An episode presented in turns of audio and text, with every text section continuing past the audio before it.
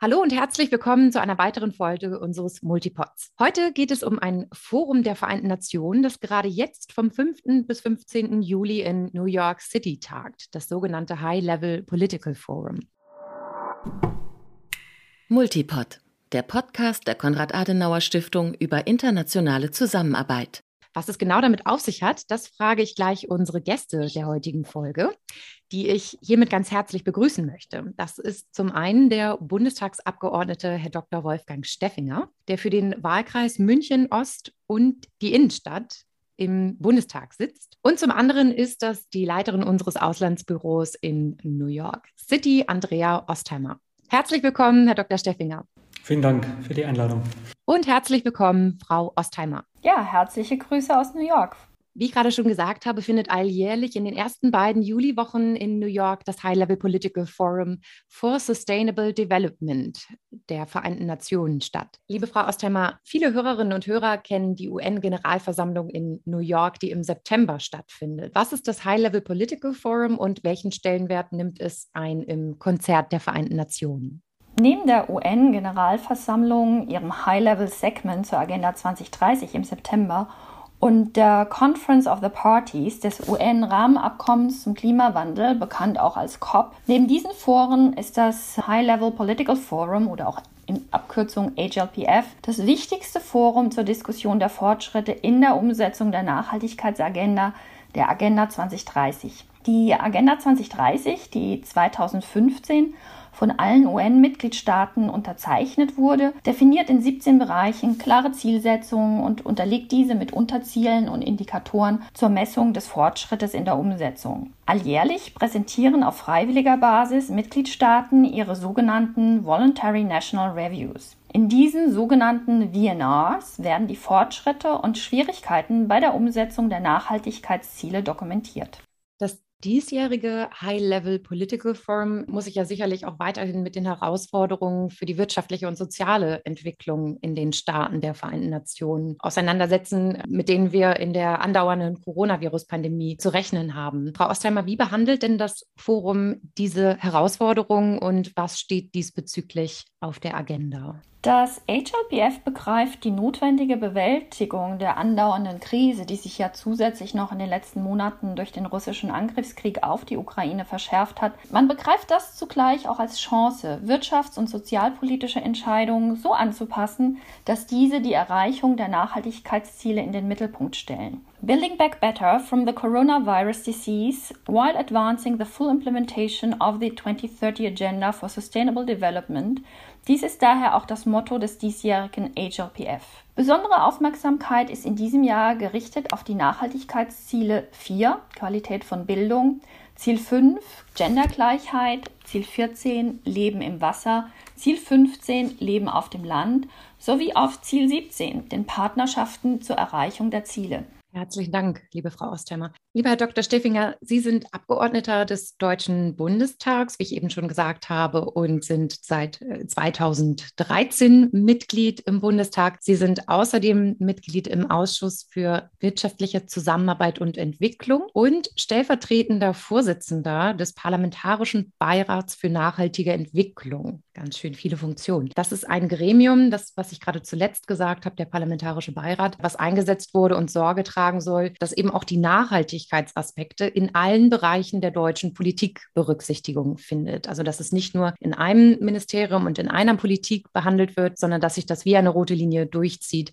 durch die Politik. Könnten Sie unseren Hörern erläutern, wie der Beirat genau das sicherstellt und wie der Beirat sich auch um die Ziele der Agenda 2030 kümmert? Ja, das mache ich sehr gerne. Weltweit haben sich ja die Staaten die Agenda 2030 gegeben gegeben und hier auch entsprechend konkrete Strategien entwickelt und ja, übersetzt. Deutschland setzt die Agenda 2030 auf drei Ebenen um.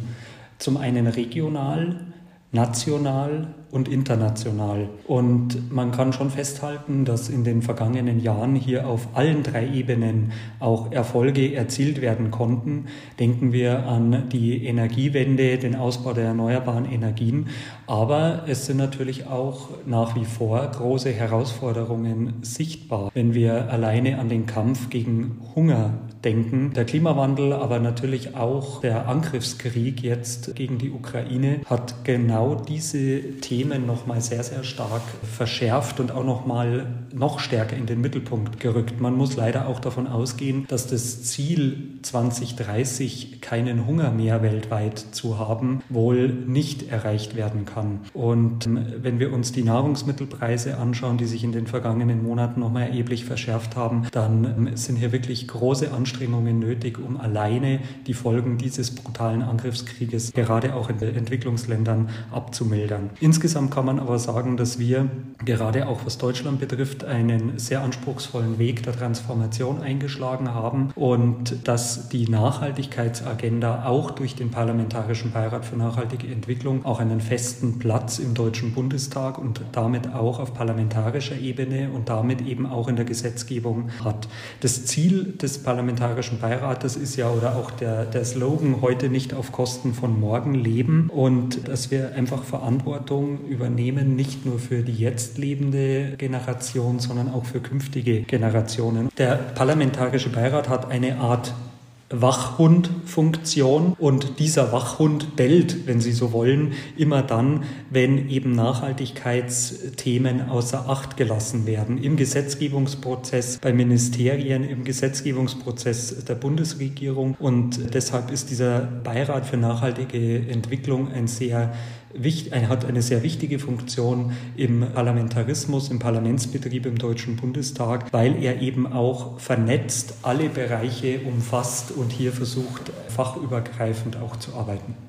Ja, die Ziele, Sie haben es eben schon gesagt, äh, sind angesichts der aktuellen weltweiten Entwicklung, Covid, Krieg, Hungerkrise, immer schwieriger wahrscheinlich zu erreichen. Deutschland hat jetzt letztes Jahr, 2021, zum zweiten Mal die von Frau Ostheimer schon angesprochenen Voluntary National Review in New York vorgelegt. Herr Dr. Steffinger, ich würde hier ganz gerne nochmal nachhaken konkret, bei welchen Zielen konnte denn trotz der zuletzt eher ja, schlechten sozusagen Vorzeichen, bei welchen Zielen konnten hier trotzdem Fortschritte erreicht werden und wo gibt es äh, jetzt nochmal gezielt Handlungsbedarf? Also Fortschritte konnten wir erreichen, wenn Sie sich beispielsweise an das Thema Gleichberechtigung von Frauen, wenn Sie sich daran erinnern oder beziehungsweise das auf der Agenda haben. Es wurde ja unter der letzten Bundesregierung bereits umgesetzt, dass die Zahl von Frauen in Aufsichtsräten deutscher Unternehmen erhöht werden soll. Und hier ist auch zu verzeichnen, dass vom Jahr 2015, wo wir 21 Prozent Frauen in Aufsichtsräten hatten, das auf 32 Prozent in 2021 steigern konnten. Genauso auch das Thema erneuerbare Energien im Stromverbrauch hatten wir 2015 31 Prozent, 2021 42 Prozent. Also hier sind einige exemplarische, es gibt mehr Erfolge, aber einige exemplarische Erfolge. Aber natürlich muss auch Deutschland noch einiges tun. Wenn wir die Indikatoren, nach denen auch ja die Nachhaltigkeit gemessen wird, uns anschauen, dann ist es so, dass bei 36 von 65 Indikatoren aufgrund des derzeitigen, auch zum Teil langsamen Umsetzungstempos hier das Ziel Ziel verfehlt werden würde und wo also noch nachjustiert werden müsste. Da darf ich auch zwei Beispiele nennen aus dem Bildungsbereich, zum Beispiel bei schulischen Bildungserfolgen von Ausländern in Deutschland haben wir durchaus einen Nachholbedarf, aber auch insgesamt im Bereich Bildung und Qualifikation, insbesondere beim Thema Angleichung der Abschlüsse, Erhöhung der Schulabschlüsse, also der Abgänger mit Schulabschluss. Hier müssen wir auch noch etwas tun. Da hat sich einiges getan. Die Zahl konnte auch verringert werden, aber da wir, haben wir die Ziele noch nicht erreicht. Wie sieht es denn mit Blick auf die aktuelle Politik der Bundesregierung aus? Muss da der Wachhund, der Beirat häufig bellen oder ist die Politik hinreichend auf die Nachhaltigkeitsagenda ausgerichtet? Also die neue Bundesregierung ist ja jetzt über ein halbes Jahr im Amt und von daher ist die Gesetzgebungsprozesse sind ja noch nicht so richtig angelaufen. So viele Gesetze zum Thema sind noch nicht in den Deutschen Bundestag eingegangen. Allerdings macht mir persönlich auch als Entwicklungspolitiker ein Stück weit Sorge, weil ja gerade auch Nachhaltigkeit ja auch ein sehr starkes Entwicklungsthema auch ist, dass hier die Aufbruchstimmung ein Stück weit fehlt. Man ruht sich hier meines Erachtens sehr, sehr stark auf den Erfolgen des früheren Entwicklungsministers Gerd Müller aus. Wenn ich an Compact mit äh, Afrika denke, an den Marshallplan mit Afrika, an Sonderinitiativen beispielsweise für Arbeit und Beschäftigung. Hier muss man dringend auch Dinge weiterentwickeln und auch weiter fördern und vor allem auch gerade, wenn wir auch die aktuelle Situation uns eben anschauen, Ernährungskrise haben wir schon angesprochen, Klimawandel, der ja auch die Entwicklungsländer sehr, sehr stark trifft und da spielt eben auch das Thema Energieversorgung in Entwicklungsländern eine sehr, sehr große Rolle. Wenn Sie sich die Planungen für neue Kohlekraftwerke in vielen Entwicklungsländern anschauen, die meines Erachtens nicht gebaut werden müssten, wenn man wirklich auf erneuerbare Energien setzen würde und hier stärker mit unterstützen würde, auch insgesamt alle Industriestaaten stärker unterstützen würden, dann könnte man hier im Bereich der Nachhaltigkeit viel, viel mehr auch noch erreichen. Und ich denke, darum geht es auch. Und da erwarte ich einfach schon auch von der neuen Bundesregierung, dass sie hier mehr Tempo macht und einfach den eingeschlagenen Pfad der letzten Bundesregierung gerade bei diesem Thema auch fortführt und auch nochmal den Turbo zündet. Liebe Frau Ostheimer, ich würde jetzt gerne den Blick weiten von der nationalen Ebene des Deutschen Bundestags hin zur globalen Ebene. Sie in New York beobachten ja die globalen Trends in der Umsetzung der Agenda 2030 in einem weiteren Kontext. Welche Entwicklungen zeichnen sich global bislang ab? Wie UN-Generalsekretär Antonio Guterres in seinem Bericht zum HLPF hervorhob, sehen wir uns multiplen und auch miteinander verknüpften Krisen gegenüber. Der nach wie vor bestehenden Covid-19-Pandemie, die massiven Auswirkungen des Klimawandels sowie die zahlreichen gewaltsamen Konflikte, von denen der Krieg in der Ukraine die weitreichsten globalen Auswirkungen mit sich bringt. Die Fortschritte, die beispielsweise in der Armutsbekämpfung im letzten Jahrzehnt und bereits mit den Millennium Development Goals erreicht werden konnten, lösen sich gerade auf. Die Vereinten Nationen gehen davon aus, dass weltweit weitere 75 bis 95 Millionen Menschen in die extreme Armut abrutschen werden. Dies sind Personen, die mit weniger als zwei US-Dollar pro Tag auskommen müssen. Und wenn wir uns einige der in diesem Jahr im Fokus stehenden SDGs genauer ansehen, so müssen wir feststellen, dass bei Ziel 4, Qualität der Bildung, bedingt durch die Covid-Pandemie ca. 147 Millionen Kinder die Hälfte ihrer Schulstunden gar nicht oder nicht in Präsenz wahrnehmen konnten. Ziel 5 fordert Gleichberechtigung und bereits vor der Pandemie bestand hier wesentlicher Handlungsbedarf, um gesellschaftliche, aber auch sozioökonomische Strukturen aufzubrechen.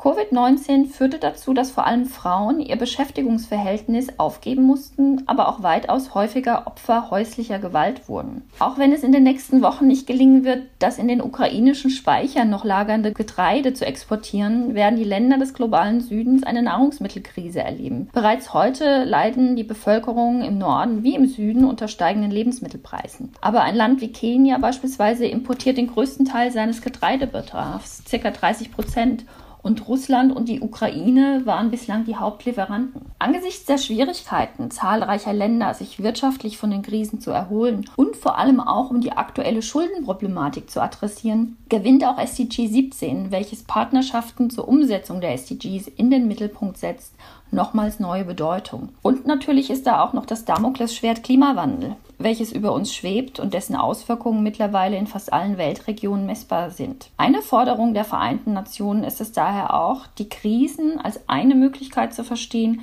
die Transition hin zu grünen und inklusiven Ökonomien zu beschleunigen. Die Voluntary National Reviews gelten als ein wichtiger Mechanismus der Rechenschaftspflicht in der Umsetzung der Agenda 2030. Also um eben auch ähm, bestimmte Schlaglichter darauf zu werfen, wie viel umgesetzt wurde und um es zu messen. Allerdings scheint es doch große und teilweise auch qualitative Unterschiede äh, zu geben zwischen den einzelnen Berichten. Liebe Frau Ostheimer, könnten Sie uns kurz erklären, seit wann es diesen Mechanismus der Voluntary National Reviews gibt und wie aussagekräftig diese Reviews am Ende sind?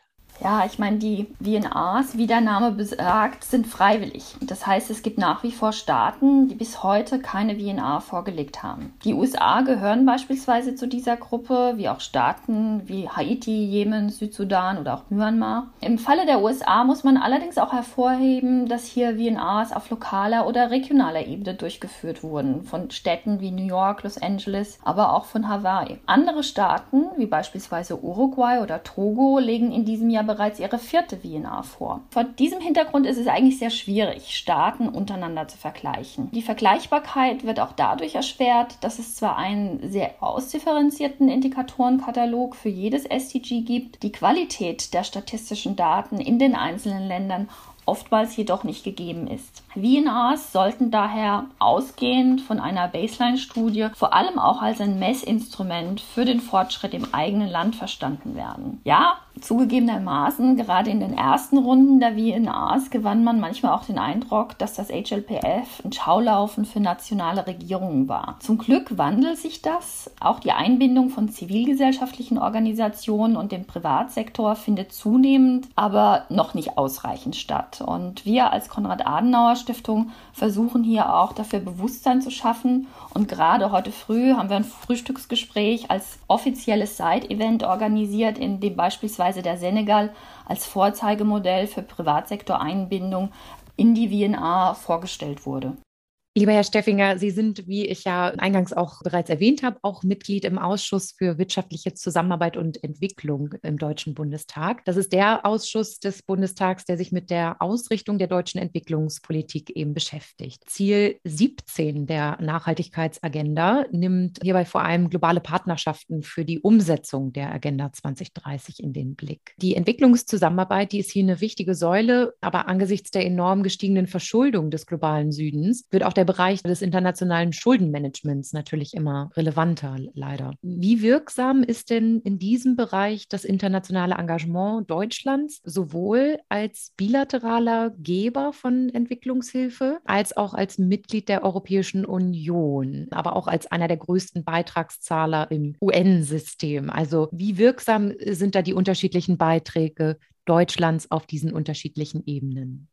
Also das internationale Engagement von Deutschland kann man ja nie nur wirklich auf Deutschland bezogen sehen, sondern es ist sehr wichtig, gerade auch wenn man hier weltweit Schritte der Verbesserung auch erzielen möchte, dass man es immer gemeinsam denkt und gerade natürlich auch mit unseren Partnern in der Europäischen Union, in der UN und darüber hinaus. Deswegen ist die Agenda 2030 mit den 17 Zielen wirklich der Orientierungsrahmen und hier müssen alle Akteure eingebunden werden. Der multilaterale Austausch ist extrem wichtig, aber auch die multilaterale und bilaterale Zusammenarbeit spielen hier eine zentrale Rolle.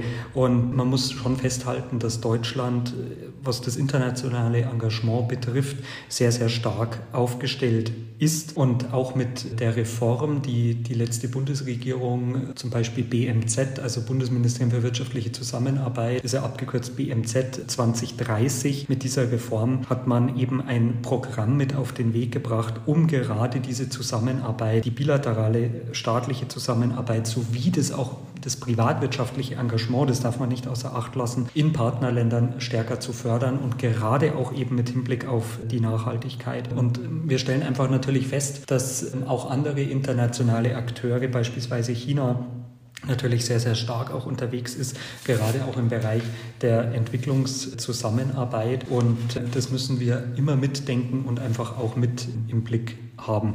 Deswegen ist es ganz entscheidend, dass wir hier unseren Beitrag leisten, dass sich Deutschland international hier auch positioniert und aufstellt, dass sich aber auch Europa besser koordiniert und abstimmt und dass wir wirklich hier an einem äh, Strang ziehen, um diese Ziele, um die Nachhaltigkeitsziele auch weltweit zu erreichen.